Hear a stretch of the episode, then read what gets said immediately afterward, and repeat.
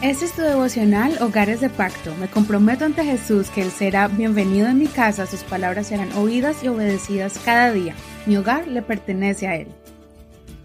Marzo 11. Somos templo de Dios. Juan 2. Verso 13. Estaba próxima la Pascua de los judíos y Jesús subió a Jerusalén. Halló en el templo a los que vendían vacunos, ovejas y palomas y a los cambistas sentados. Y después de hacer un látigo de cuerdas los echó a todos del templo junto con las ovejas y los vacunos. Desparramó el dinero de los cambistas y volcó las mesas. A los que vendían palomas les dijo, quiten de aquí estas cosas y no hagan más de la casa de mi padre, casa de mercado. Entonces se acordaron sus discípulos de que estaba escrito, el celo por tu casa me consumirá. Los judíos respondieron y le dijeron, ya que haces estas cosas, ¿qué señal nos muestras? Respondió Jesús y les dijo, destruyan este templo y en tres días lo levantaré. Por tanto, los judíos dijeron, durante cuarenta y seis años se construyó este templo, ¿y tú lo levantarás en tres días? Pero él hablaba del templo de su cuerpo. Por esto, cuando fue resucitado de entre los muertos, sus discípulos se acordaron de que había dicho esto y creyeron la escritura y las palabras que Jesús había dicho. El libro de Juan no solamente nos muestra el amor de Dios, pero también nos muestra detalles que en los otros evangelios no están. Al parecer, Juan fue escrito después de los otros tres. Entonces, Juan se encarga de darnos otros detalles. El libro de Juan se enfoca mucho en la vida de Jesús en Jerusalén y también se encarga de mostrarnos cómo la gloria de Dios estaba depositada en Jesucristo. Por eso, en el capítulo 1 dice, vimos su gloria. Uno de esos eventos fue cuando Jesús sacó a los cambistas del templo y en ese momento el Señor les dice que la única señal que les daría era derribar y levantar en tres días el templo. Jesús estaba hablando del templo de su cuerpo.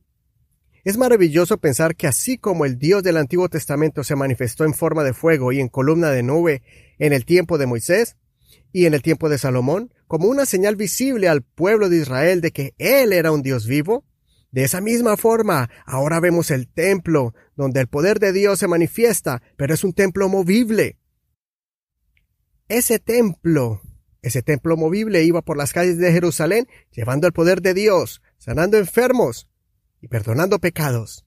Ese cuerpo, cuando fue crucificado en la cruz y murió, al instante, y en ese mismo momento, el velo del templo que separaba la presencia de Dios con la humanidad se rasgó de arriba a abajo, en señal de que ahora la presencia de Dios estaba al alcance de todo ser humano que se acerque a Jesús con fe y con un corazón sincero. Cuando aceptamos a Jesús, nosotros nos convertimos en templos movibles.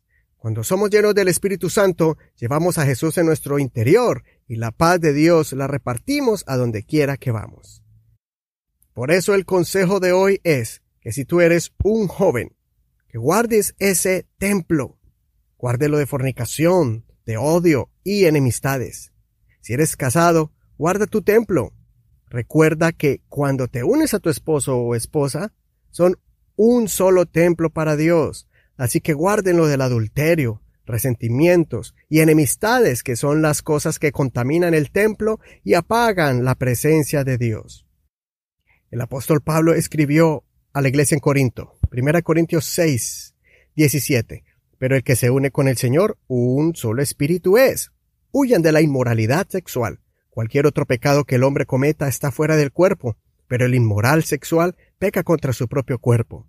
¿O no saben que su cuerpo es templo del Espíritu Santo, que mora en ustedes, el cual tienen de Dios, y que no son de ustedes? Pues han sido comprados por precio, por tanto glorifiquen a Dios en su cuerpo. Sí, Dios está en los cielos, pero también su presencia está en la tierra. Dios llena los cielos y la tierra, pero también está en los corazones de muchos, para que Él pueda manifestar su poder por medio de los que somos un templo para Dios. Pablo volvió a escribirle en una segunda carta a los Corintios, segunda Corintios 6:16. ¿Qué acuerdo puede haber entre un templo de Dios y los ídolos? Porque nosotros somos templo del Dios viviente. Como Dios dijo, habitaré y andaré entre ellos, yo seré su Dios y ellos serán mi pueblo. Consideremos, ¿tienes a Jesús en tu corazón? ¿Estás cuidando el templo de Dios que es tu cuerpo? Que el Señor escuche tu oración y te santifique en este día. Soy tu amigo Eduardo Rodríguez y no olvides leer el capítulo completo y compartir este mensaje por tus redes sociales.